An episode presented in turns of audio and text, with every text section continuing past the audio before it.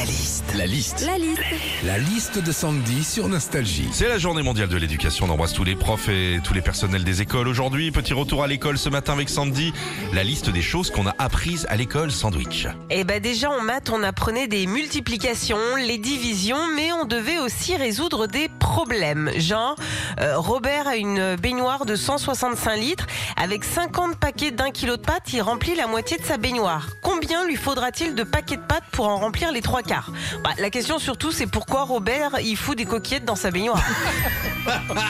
On a appris pas mal de choses aussi en cours de technologie au collège, notamment fabriquer des circuits imprimés. Moi, j'adorais ça là, tu sais, quand il fallait euh, utiliser la fraiseuse, euh, faire de la soudure, euh, dénuder des câbles. J'avoue, je suis un petit peu nostalgique de tout ça, ça me manque. Mais bon, je vous rassure, hein, ça m'arrive encore de temps en temps de dénuder du câble. hein.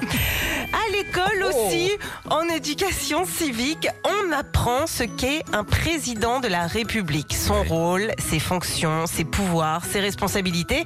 Et c'est vrai, c'est important que les élèves sachent qu'un président, ce n'est pas que un camembert.